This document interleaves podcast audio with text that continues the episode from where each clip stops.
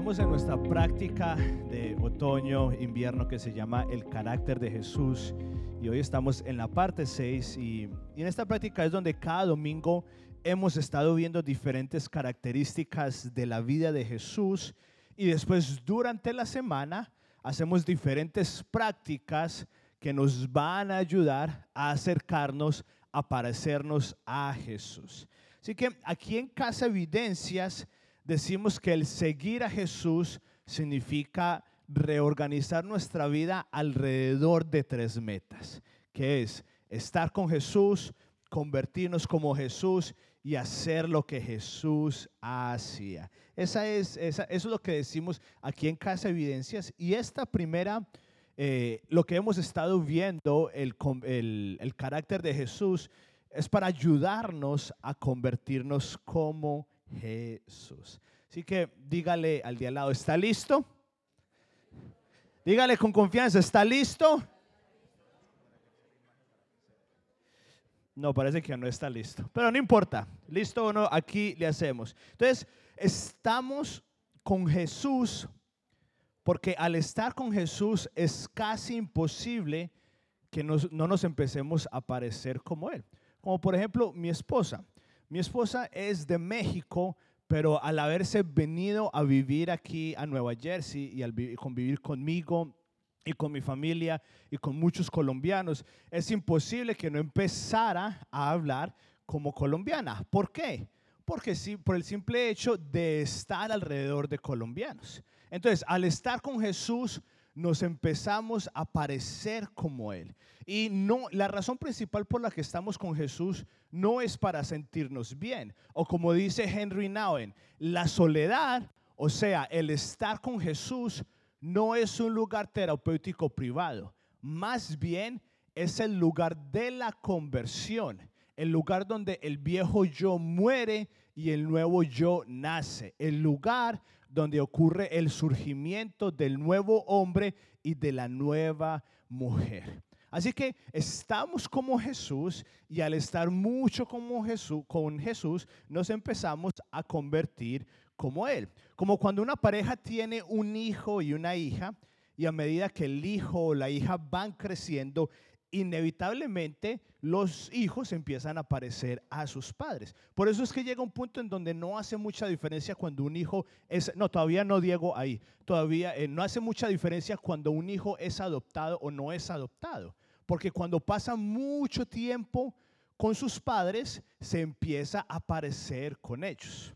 Y por último, al convertirnos como Jesús, entonces llegamos a hacer lo que Jesús hacía que de nuestra forma de ser y de nuestro carácter, entonces podamos atraer, todavía no, entonces podamos traer el cielo a la tierra como Jesús lo hizo. Eh, entonces como cuando una familia por estar mucho tiempo juntos, se empiezan a parecer el uno al otro y entonces después dicen, a esta familia le gusta cocinar e invitamos a diferentes personas para que vengan a nuestra casa y les cocinamos. Empiezan a hacer lo que Jesús hacía. Así que ahorita sí, estamos con Jesús para convertirnos como Jesús, para hacer lo que Jesús hacía. Esa es la razón por la que estas tres metas son muy importantes. Estamos con Jesús para después yo poderme convertir como Jesús y por ende terminar haciendo lo que Él hacía. Porque si solo estamos con Jesús y no nos convertimos como Él, se convierte en autoayuda. Y eso no es lo que Jesús nos enseñó. Y si solamente estamos con Jesús y nos convertimos como Él, pero no hacemos lo que Él hacía, entonces se convierte en egoísmo.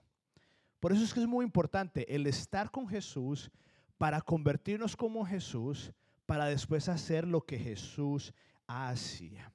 Y a todo esto, de estar con Jesús, convertirnos como Jesús y hacer lo que Jesús hacía, a eso aquí en Casa Evidencias le hemos dicho el proceso de la formación espiritual. Y mire que eh, el proceso de la formación espiritual es el proceso de estar con Jesús para convertirnos como Jesús y hacer lo que Jesús hacía. Eso es la formación espiritual y lo hemos escuchado muchas veces acá. Pero entonces, ¿cuál es el propósito de la formación espiritual? Si eso es de lo que se trata Casa Evidencias, ¿cuál es el proceso de la, cuál es el propósito de la formación espiritual? Bueno, me gusta una definición que da el doctor Robert Mulholland que dice, la formación espiritual es, primero, un proceso, segundo, de ser formado, tercero, ahí sí, a la próxima, Diego, porfa, es un proceso, segundo, de ser formado, tercero, a la imagen de Cristo por el bien de los demás. Y esto es en lo que quiero que nos enfoquemos el día de hoy, a la imagen de Cristo por el bien de los demás. Entonces, de una forma más sencilla, ¿cuál es el proceso, cuál es el propósito de la formación espiritual? Convertirnos en personas de amor por el bien de los demás. Y se lo pongo un poco más sencillo. ¿Cuál es el propósito de seguir a Jesús?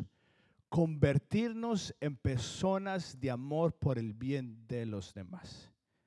No es estar con Jesús, es parte de eso, pero si solamente estamos siguiendo a Jesús para estar con Jesús, se convierte en autoayuda y no es lo que vimos en el Nuevo Testamento. Y si solamente estamos con Jesús y nos convertimos como Él, pero después no hacemos lo que Él hacía, es algo sumamente egoísta que no viene de la Biblia. Y entonces el estar con Jesús y convertirnos como Jesús y hacer lo que Jesús hacía, todas estas cosas están direccionadas hacia una sola, convertirnos en personas de amor por el bien de los demás. Me gusta un poquito más en inglés, dice, to become people of love for the sake of others.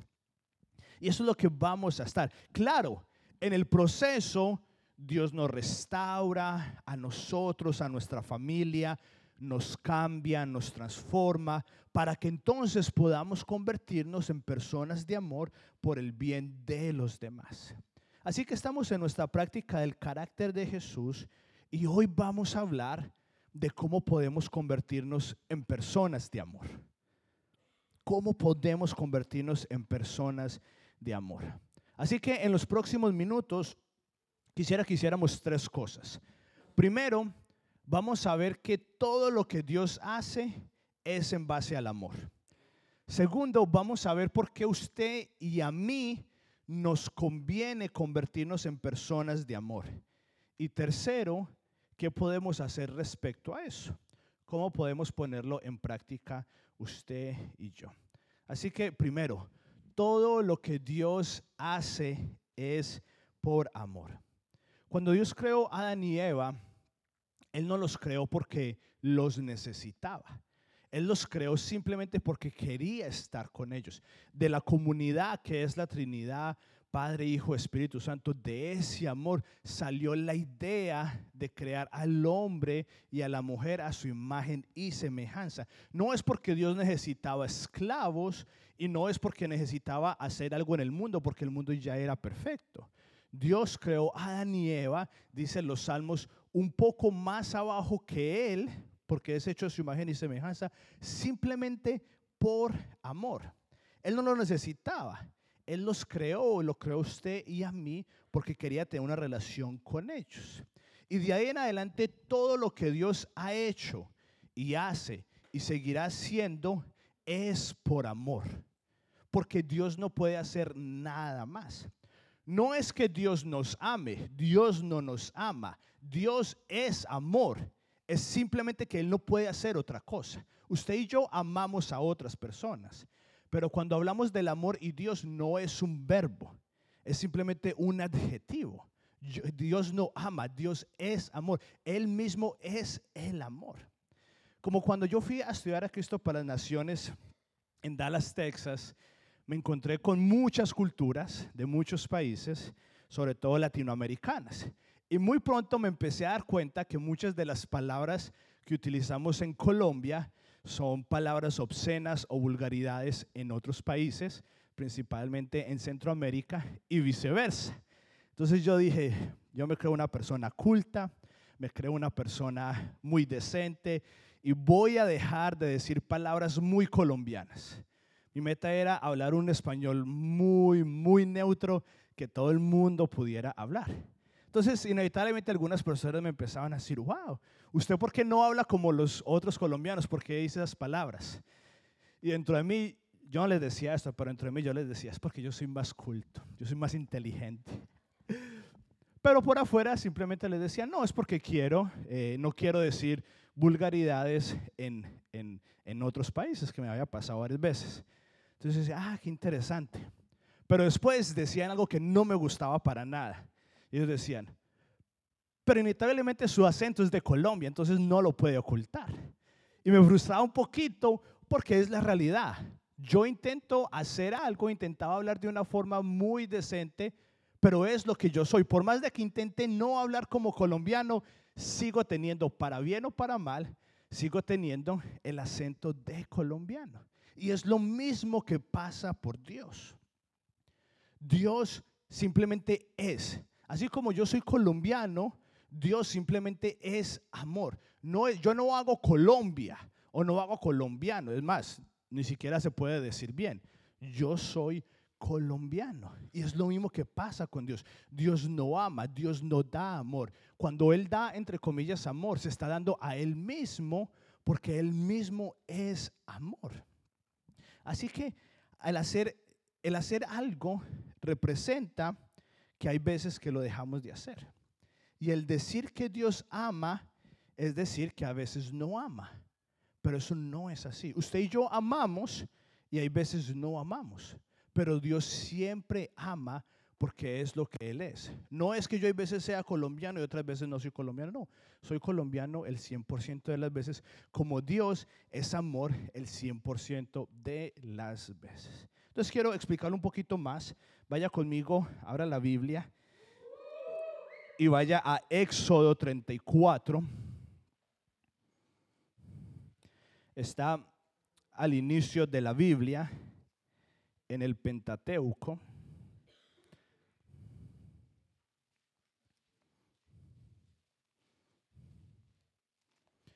Éxodo 34, versículo del 1 al 9. Y dice lo siguiente, luego el Señor le dijo a Moisés, Talla dos tablas de piedra como las primeras. Escribiré en ellas las mismas palabras que estaban en las que, hice, las que hiciste pedazos. Prepárate para subir al monte Sinaí mañana temprano y presentarte delante de mí en la cima del monte. Nadie puede acompañarte en la cima del nadie puede acompañarte. De hecho, no debe haber nadie en la montaña. Tampoco permitas que los rebaños ni las manadas pasten cerca del monte. Entonces Moisés talló dos tablas de piedra como las primeras. Temprano en la mañana subió al monte Sinaí, tal como el Señor le había ordenado, con las dos tablas de piedra en las manos. Después el Señor descendió en una nube y se quedó allí con Moisés y proclamó su propio nombre, Yahweh. El Señor pasó por delante de Moisés proclamando, Yahweh, el Señor el Dios de compasión y misericordia. Soy lento para enojarme y estoy lleno de amor inagotable y fidelidad. Yo derramo amor inagotable a mil generaciones y perdono la iniquidad, la rebelión y el pecado, pero no absuelvo al culpable, sino que extiendo los pecados de los padres sobre sus hijos y sus nietos. Toda la familia se ve afectada, hasta los hijos de la tercera y cuarta generación. Al instante, Moisés se postró hasta el suelo y adoró. Entonces dijo, oh Señor, si de verdad cuento con tu favor, te ruego que nos acompañes en el viaje. Es cierto que el pueblo es terco y rebelde, pero te pido que perdones nuestra iniquidad y nuestros pecados. Tómanos como tu posesión más preciada. Dios es un título. Hay muchos dioses. Solamente hay un Dios verdadero, pero hay muchos dioses. Dios es un título el nombre de Dios es Jehová. Aquí él mismo se dice, su nombre es Yahweh. Lo estábamos cantando ahorita, o Yeshua. Y esta parte aquí es la parte en que toda la Biblia se repite más sobre Dios mismo.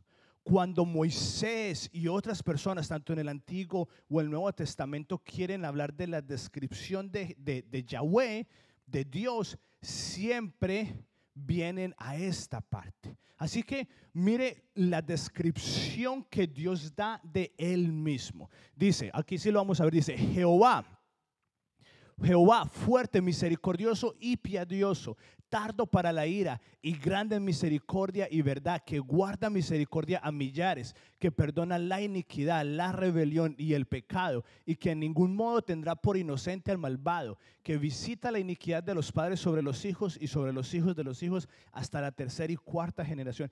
Esto, usted sabe, quiere saber cómo es Dios. Esto es lo que Dios dice de Él mismo. Él dice, yo soy fuerte y soy misericordioso y soy piadoso y me enojo muy poco, intento no enojarme y soy grande en misericordia y en verdad. Y este pasaje sale de los diez mandamientos por segunda vez. Dios le dijo a Moisés, alízate dos tablas otra vez porque las primeras Moisés las había roto. Ahora seamos honestos, la mayoría de nosotros, y me incluyo, creemos que los diez mandamientos fueron un castigo, algo para que Dios pudiera decir, ja, los encontré haciendo algo malo, pero no lo es. Dios dice de sí mismo que es misericordioso, que perdona la iniquidad, la rebelión y el pecado, y por ese amor hizo los diez mandamientos. Después de aquí fue que Moisés, Dios le dijo, vuelve, le dijo a Moisés, vuelve a hacer los mandamientos, como explicándole a Moisés, yo estoy dando los mandamientos porque soy fuerte y soy misericordioso y quiero lo mejor para ti. Pudiéramos decir muchas cosas sobre esto, pero quiero terminar esta sección con este párrafo, porque creo que esto concluye bien el carácter de Dios y por ende el carácter de Jesús que es el amor. estamos hablando del carácter de Jesús y la característica más grande de Jesús es el amor. Una vez más, porque es amor. Entonces quiero compartirles este párrafo. No lo escribí yo, pero quiero compartirles este párrafo sobre el infierno. Y dice, por un lado, estoy de acuerdo cuando la doctrina dice que Dios no tenía la intención de que el hombre fuera al infierno. Dios nos quería en el jardín. Él nos creó para estar en unidad con Él. Sin embargo, después de Adán y Eva, la humanidad fue desterrada y tuvo que vivir en un mundo diferente al que Dios había previsto. También estoy de acuerdo cuando la doctrina dice que las personas solo van al infierno cuando eligen separarse de Dios. Él nos dio libre albedrío y aunque Dios quiere que estemos con Él eternamente, no nos obliga. Esto se debe a que Él es todo amor y quiere elegir y quiere que elijamos por nosotros mismos. Sin libertad para elegir no hay amor. Dios no quiere que seamos títeres. En lugar de eso, nos dio opciones y si elegimos vivir una vida sin Él a nuestro lado, eso significa que estamos eligiendo el infierno como nuestro destino final. Dios deseaba tanto que estuviéramos con Él que sacrificó a su propio Hijo. Esto muestra cuán tolerante y amable es. Por eso tuvo que crear el infierno. La única razón por la que no quería a alguien con Él sería si ese alguien se viera obligado a hacerlo. Tim Keller explica que Dios es amor y explica que nos juzga por su amor. Dios nos ama tanto que nunca obligaría a nadie a estar con Él eternamente. Por esa razón permite que la gente sufra en el infierno si así lo desean. La razón por la que el infierno existe es por amor.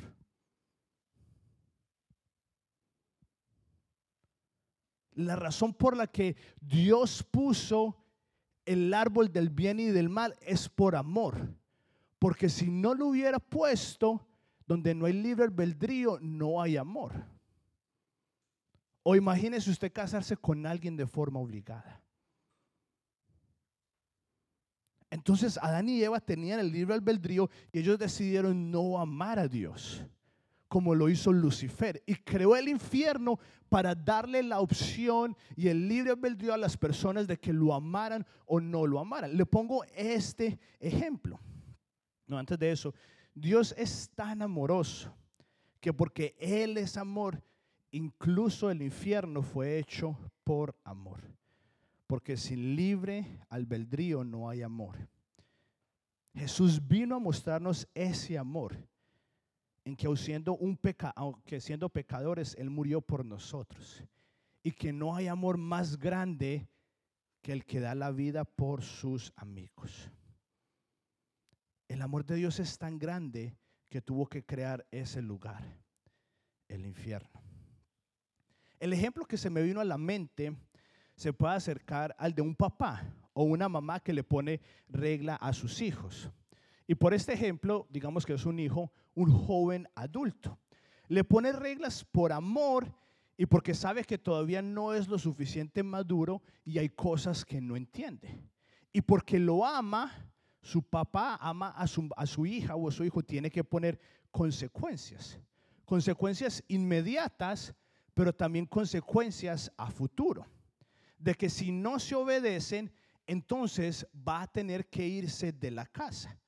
No es el deseo del padre que su hijo se vaya de la casa, pero por amor debe hacerlo porque si no sabe que le va a hacer daño a su hijo o a su hija si no le pone esos límites y sabe que va a estar obligado dentro de su casa.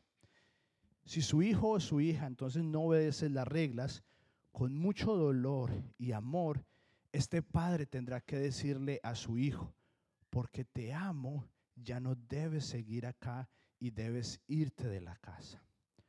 Por amor, Dios tuvo que darnos un libre albedrío, desde el inicio con Adán y Eva y ahora con nosotros. Lo vimos hace un par de meses en donde los juicios de Dios son solamente una muestra de su amor. Desde la creación del hombre la creación del infierno y al enviar a Jesús, todo fue por amor. Es por eso que la característica más grande de Jesús es el amor. Todo lo que Él hace ha sido y es por amor. Y la invitación que tenemos es entonces el de nosotros convertirnos en personas de amor como lo fue Jesús. Ahora, es muy bueno recibir ese amor, hay veces, de parte de Dios. Pero ahora, yo salir a dar ese tipo de amor, porque ahorita estamos hablando de convertirnos como Jesús, de ver una característica de Jesús y después yo ir a hacerlo. Está bien, acepto a Jesús, pero ahora yo salir a dar ese tipo de amor está difícil. Entonces quiero explicarles por qué a usted y a mí, por qué nos conviene que nos convirtamos en personas de amor por el bien de los demás. John McComber uno de mis, de mis escritores favoritos, habla de que hay cinco razones por las cuales deberíamos casarnos y buscar la felicidad no es una de ellas. Es más, él argumenta que es la peor razón para casarse, el querer ser feliz. Él dice, es una consecuencia de un matrimonio saludable, pero no debería ser la razón para casarse. Pero eso es una enseñanza para otro día. Una de las razones por las que él dice que una persona, un hombre y una mujer deberían de casarse, es porque juntos van a tener un proyecto, un propósito, un llamado, haciendo alusión al llamado que Dios le dio a Adán y Eva en el inicio de que fueran buenos mayordomos de todo lo que Él les había dado. ¿Y por qué? ¿Por qué debería ser ese uno de los propósitos y no la felicidad? Y esto es clave. Porque solamente hay cierta cantidad de tiempo en la que una pareja puede mirarse a los ojos sin hacer nada más antes de que se aburra. Queriendo decir de que solo hay una cantidad de tiempo en donde el matrimonio sea el enfoque y después de un tiempo se van a aburrir y se van a cansar si su enfoque sigue siendo el matrimonio. Porque el propósito del matrimonio no es el matrimonio. El matrimonio solamente es un vehículo para mostrar algo más grande. Porque Dios creó a las personas con un deseo. Dios creó a las personas con anhelos y es algo que Dios puso. Y después de cierto tiempo, las parejas que se casan, si no están haciendo algo productivo, empiezan a pelear, a discutir, a tener conflictos porque me miro feo, porque me dijo esto o no me dijo lo otro. Es inevitable, porque fuimos creados para crear, para marcar una diferencia. Y cuando nos unimos el uno al otro y no estamos haciendo eso y solamente nos estamos enamorando, al inicio está bien, pero en un momento se va a acabar y se va a quedar ahí. Si no hay algo en lo que los dos nos estamos juntando para crear un propósito y para marcar una diferencia, hay cierto momento en donde usted se va a cansar de la otra persona. Porque el propósito del matrimonio no es el matrimonio. Porque fuimos creados con un deseo de marcar una diferencia, de ayudar. Y cuando yo de forma personal, o con mi esposo, o con mi familia, nos empezamos a convertir en personas de amor y empezamos a ayudar a otras personas, empezamos a invitar a alguna gente a dormir a nuestra casa, escribimos cartas para dárselo a alguien. Cuando nos empezamos a convertir en personas de amor como Jesús, nuestra familia, nuestro matrimonio, cada uno empieza a crecer. Porque es para lo que fuimos creados. Por eso nos conviene en convertirnos en personas de amor. Porque en el momento en el que seguimos viviendo para cada uno de nosotros, en donde el matrimonio solamente se trata de mí mismo, va a haber un punto en el que se va a colapsar. Porque no fue creado para eso. Le pongo un ejemplo. Una persona va a un hospital porque está muy herido, está casi a punto de morirse, está en coma y es el lugar que necesita ir. Y pasa un mes en cuidados intensivos donde las, lo sanan, le ponen cuidado y llega un momento en donde está decentemente saludable. Todavía está un poco enfermo, la cara ya no tiene arreglo, pero funciona. En la mayoría de los hospitales, cuando llega a ese punto, lo dejan salir y lo mandan a la casa para que siga funcionando como un ser normal. Nunca esperan a que esté al 100% bien para, que, para mandarlo para la casa. Cuando ya está decentemente bien, incluso cuando las mujeres dan embarazo, un día y ya la mandan para la casa. Porque imagínese usted de que esta persona ya está decentemente recuperada y sigue estando en el hospital. El propósito del hospital es cuidar a las personas. Entonces, esta persona que ya está decentemente bien, aún así sigue en el hospital, ¿qué va a estar haciendo? Va a estar en la cama, viendo televisión, le traen comida, pero hay solo ciertas cosas que una persona puede hacer en un hospital antes de que se empiece a desesperar, porque ya está decentemente funcionando, ya está recuperado. Porque usted y yo fuimos creados para marcar a salir una diferencia y ayudar a las personas con nuestros dones y talentos y que nosotros no seamos nuestro mismo enfoque. Y es lo que pasa a una persona en el hospital. Si una persona se queda más tiempo ahí del debido, empieza esa a estorbar. Empieza esa a tomar recursos de las otras personas. Porque el propósito por el que fuimos creados es para marcar una diferencia. Por eso es que nos conviene convertirnos en personas de amor por el bien de los demás. Porque vamos a encontrar propósito, porque no nos vamos a aburrir, porque vamos a saber en qué estamos invirtiendo nuestro tiempo y vamos a llegar al final del día cansados, pero satisfechos. No porque estamos en el trabajo que nos gusta, sino porque sabemos que estamos haciendo una diferencia alrededor de las personas que están con las que estamos viviendo. Porque la respuesta, y es lo mismo en la vida, cada persona, cuando una persona pasa más del tiempo debido preocupándose por sí mismo, llega un momento en el que se da cuenta que algo no está bien.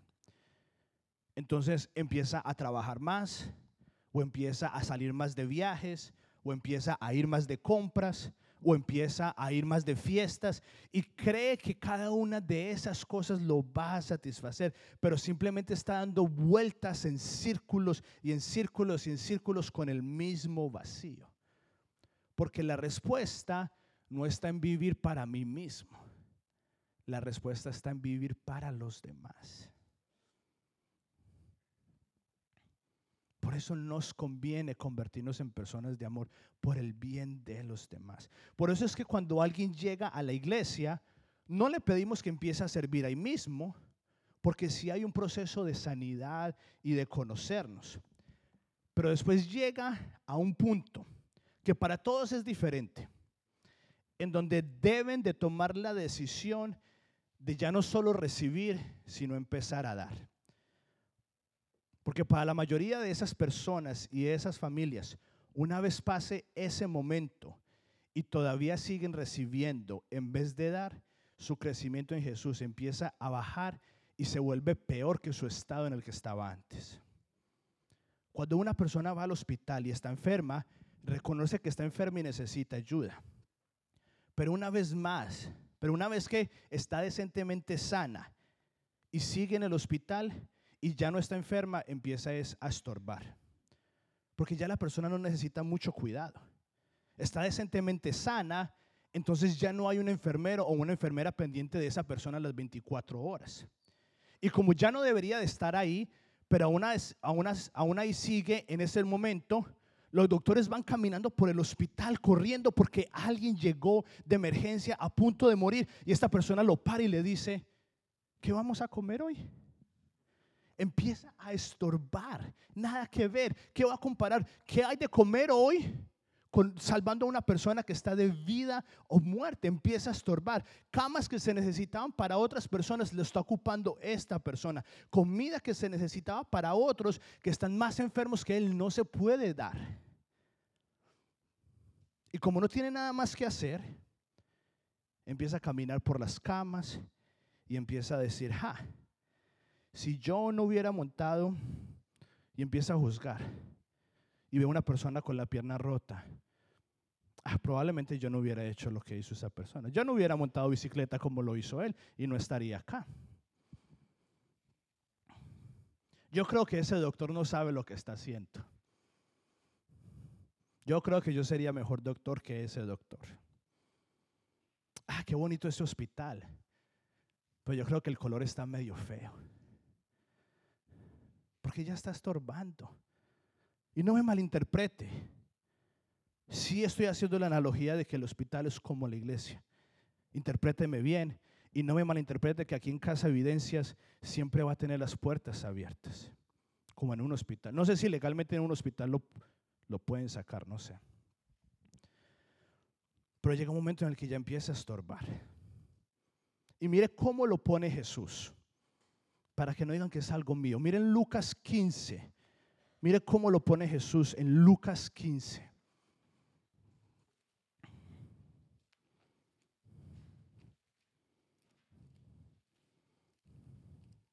Versículo 1 y 2.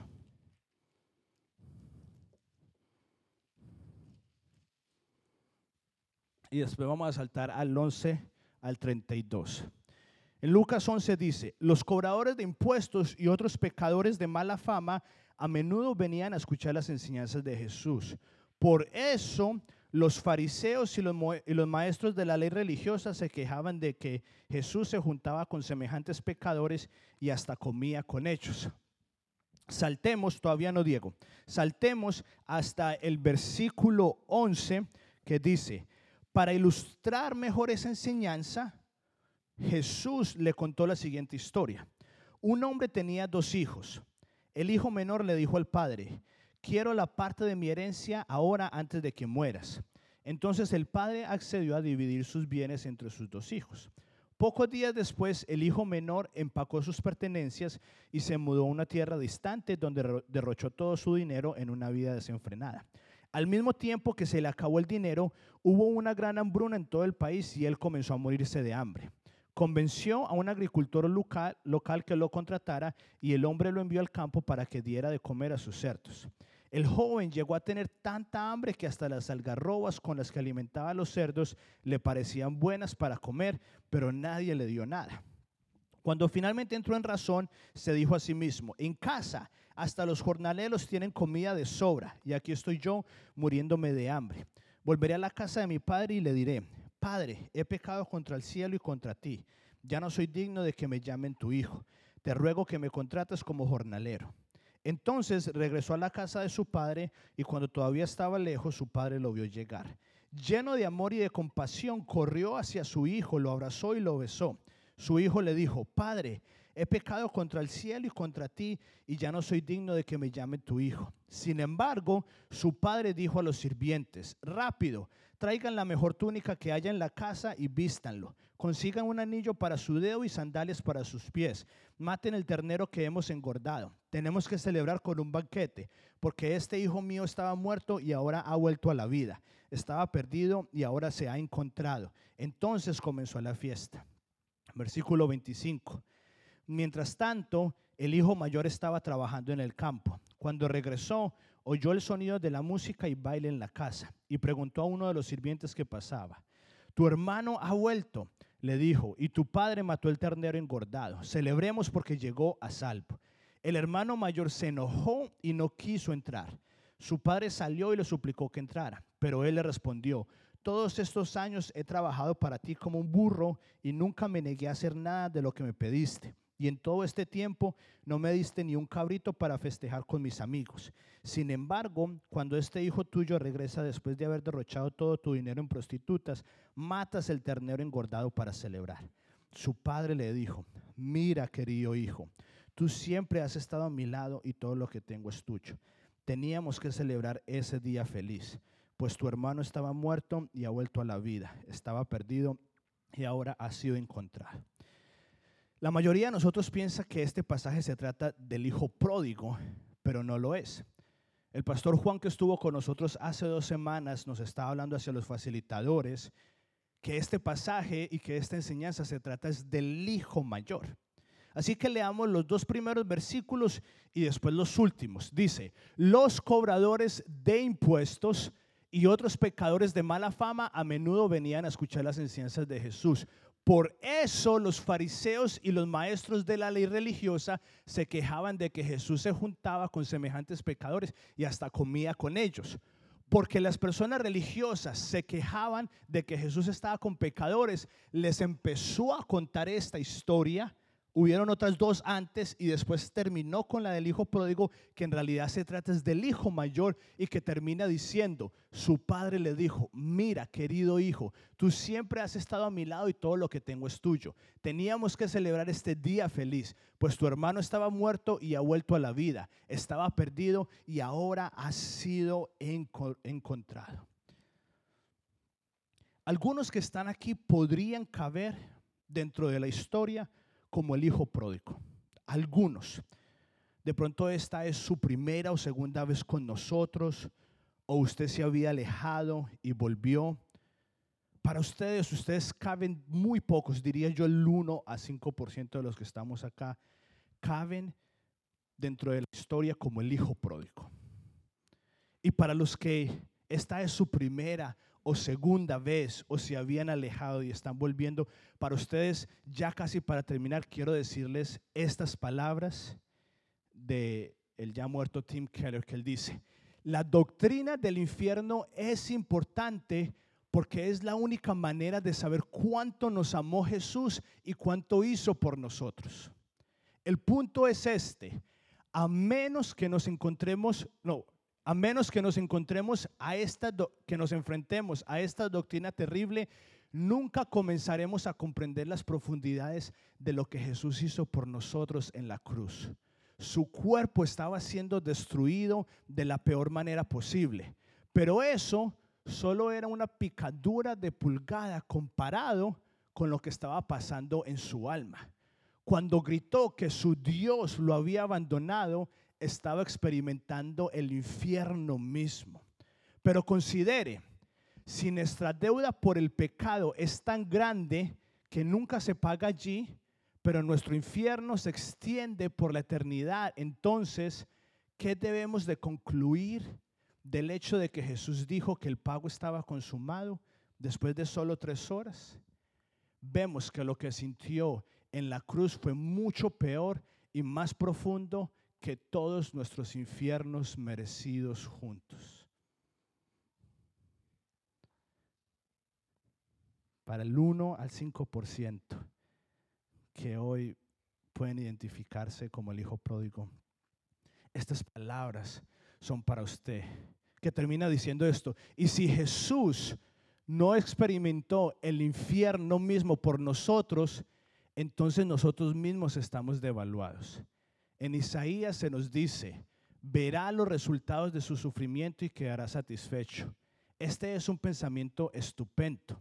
Jesús sufrió infinitamente más que cualquier alma humana en el infierno eterno, sin embargo nos mira y nos dice, valió la pena. ¿Qué podría hacernos sentir más amados y valorados que eso? El Salvador presentando, presentado en el Evangelio atravesó el infierno mismo antes de perdernos. Y ningún otro Salvador representado jamás nos ha amado a tal costo para los que se identifican como el hijo pródigo, que una vez más son los que han estado viniendo hoy por primera vez o el último mes o se habían alejado y vuelto. Dios los ama tanto que decidió pasar por el mismo infierno. Dios creó el infierno y mandó a su hijo allá para que usted no tuviera que ir. Y no fue como lo explica acá, no fue solamente el dolor físico, el dolor físico fue muy mínimo comparado al dolor del alma. Porque lo que pasa con el infierno, el infierno se describe como un lugar de llamas y como un abismo. Imagínese el peor día de su vida, que me imagino que fue difícil, y que usted sepa que ese día nunca se va a acabar. La Biblia dice de que son los, son los, los, los gusanos que no se consumen, como lo describe. Imagínese su peor día y usted sabe que su peor día nunca se va a acabar. Por lo menos el peor día usted dice, voy a llegar a mi cama y mañana empieza otro día nuevo. Pero en el infierno, ese día nunca va a llegar porque el infierno es infinito y no se acaba. Y el peor de sus días va a seguir por la eternidad. Y Dios prefirió mandar a su hijo a, experimentar eso, a no tenerlo a usted y a mí. Pero una vez más, esto es solamente para el 1 o 5% de los que estamos acá. Si usted es un hijo que se ha ido de la presencia del Padre, hoy Él quiere decirle que esta es su casa y que no importa lo que haya pasado, Él lo perdona y quiere empezar una relación con usted. Quiere matar el cerdo más gordo y ponerle las sandalias y túlicas, que todo esto es simbólico para demostrar que quiere hacerlo un hijo y una hija de Dios, un príncipe y una princesa, un real sacerdocio. Pero esto es probablemente para el 5% de los que estamos acá. Para el resto, el 95% de nosotros Mire lo que dice Romanos 5. Cuando éramos totalmente incapaces de salvarnos, Cristo vino en el momento preciso y murió por nosotros pecadores. Ahora bien, casi nadie se ofrecería a morir por una persona honrada, aunque tal, aunque tal vez alguien podría estar dispuesto a dar su vida por una persona extraordinariamente buena. Pero Dios demostró el gran amor que nos tiene al enviar a Cristo a morir por nosotros cuando todavía éramos pecadores. Yo no me imagino a Dios el Padre diciéndole a Jesús, hijo, Adán y Eva pecaron y necesito que vayas a la tierra y te vuelvas un humano que ya es degradable porque Él es el rey de reyes y pases por el peor de los infiernos, porque son todos nuestros infiernos acumulados. Y necesito que mueras por todo el mundo, pero también necesito que mueras específicamente por David. Y yo no me imagino a Jesús diciéndole al Padre, por David, pero si él va a ser un adicto a la pornografía y le va a fallar a su esposa y a sus hijas y va a tomar decisiones equivocadas en la iglesia y va a herir a sus hermanos y algunas veces va a querer cumplir sus metas y en ese camino va a herir a personas en el camino y va a cometer muchos errores. Jesús dijo todo lo contrario. Jesús dijo, por lo tanto Jesús y los que Él hace santo tienen el mismo Padre. Por esa razón Jesús no se avergüenza de llamarnos, porque dice llamarlos, pero es a usted y a mí, no se avergüenza de llamarlos sus hermanos, pues le dijo a Dios, anunciaré tu nombre a mis hermanos, entre tu pueblo reunido te alabaré. Jesús puede haber dicho eso, haber tomado la decisión de decir, pero David mire todo lo que va a hacer y aún así él no lo hizo. Y usted, yo, que no tenemos la capacidad de decir eso, lo decimos. Que tenemos la actitud del hermano mayor. El por qué es el pastor. Ni Alex ni David deberían ser pastores. Ella porque es facilitadora. Y él porque sirve.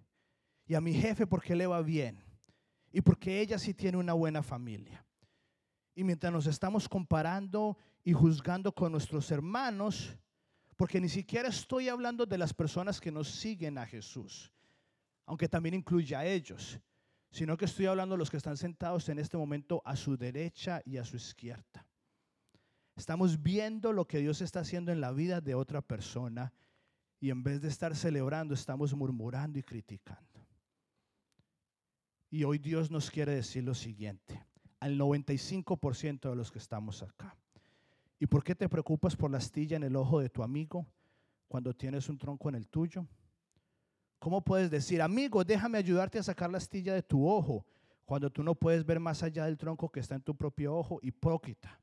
Primero quita el tronco de tu ojo, después verás lo suficiente bien para preocuparte de la astilla en el ojo de tu amigo. Y después Jesús dice, así que ahora les doy un nuevo mandamiento, en unos a otros, tal como yo los he amado. Ustedes deben amarse unos a otros. El amor que tengan uno por otro será la prueba ante el mundo que son mis discípulos. Y por último, su padre le dijo, mira querido hijo, tú siempre has estado a mi lado y todo lo que tengo es tuyo. Teníamos que celebrar este día feliz, pues tu hermano estaba muerto y ha vuelto a la vida, estaba perdido y ahora ha sido encontrado. Jesús es amor y lo ha dado todo por nosotros nos ha demostrado que su amor es tan grande que aunque sabía que íbamos a pecar y lo íbamos a negar, aún así decidió morir por nosotros. Y, hoy Él te está diciendo por medio de esta palabra inspirada del Espíritu Santo y hecha verbo en Jesús, Él está diciendo y te está demostrando que eres el hermano mayor. Y él estaba haciendo todo lo contrario que hizo este hermano mayor, que está celebrando. Por eso es que Jesús se presenta como el hermano mayor. Que cuando tú llegaste, decidió pagar el precio y celebrar. Y Jesús está diciendo, yo pudiendo juzgarte, no lo hice. ¿Por qué entonces tú lo haces? Y muchos aquí están como el hermano mayor. Ya casi para terminar quisiera mostrarles esta pintura por Rembrandt del hijo pródigo, donde está el padre, el hijo pródigo y el hermano mayor. El hijo mayor parado juzgando desde una posición altiva, viendo a su hermano menor cuando debería estar viendo a su papá y la posición que su papá está tomando. El hermano mayor que aunque estaba en la casa de su papá, no estaba con el corazón de su papá. Y aunque hay muchos que están aquí en la casa, en casa evidencias, no están con el corazón de la casa y no están con el corazón de Dios el Padre y de nuestro Padre espiritual que viene siendo nuestro pastor. Y hoy es una oportunidad para volver. Porque de pronto usted fue herido por nuestro pastor, por mí, por un facilitador, por alguien de la iglesia. Y Jesús te está haciendo la invitación de la semana pasada, invítame. Te está invitando a que perdones y a que ames, a que, a que tengas la actitud del hijo, del hermano mayor, pero del segundo hermano mayor que fue Jesús, la actitud del segundo Adán que fue Jesús y no la actitud del primero. Y si Jesús murió y experimentó el peor infierno por tu viga gigante, ¿por qué no puedes perdonar y alegrarte por tu hermano que tiene una paja pequeña? Convertirnos en personas de amor por el bien de los demás. Tú no sabes qué quieres hacer Dios en tu vida y por medio de ti, al alegrarte por alguien más, sabiendo que de pronto es injusto o inmerecido. No somos Dios. Usted no sabe lo que yo sí sé de esa otra persona con la que usted se está comparando. Y usted no sabe lo que mi papá sabe de esa persona que usted está juzgando desde afuera. Y yo no sé lo que está pasando dentro de usted y pido a Dios que no me deje juzgar desde afuera. Pero sobre todo, ninguno de nosotros sabe lo que Dios está haciendo. No sabemos lo que está haciendo en la vida de otra persona. No sabemos lo que está haciendo en la vida de nuestro hermano menor. Y no sabemos lo que Dios está haciendo en su vida, en mi vida, que soy el hermano mayor. Y no sabemos lo que Dios está haciendo en la vida del padre de esta casa, que es nuestro pastor. Así que la invitación es el ver a Jesús,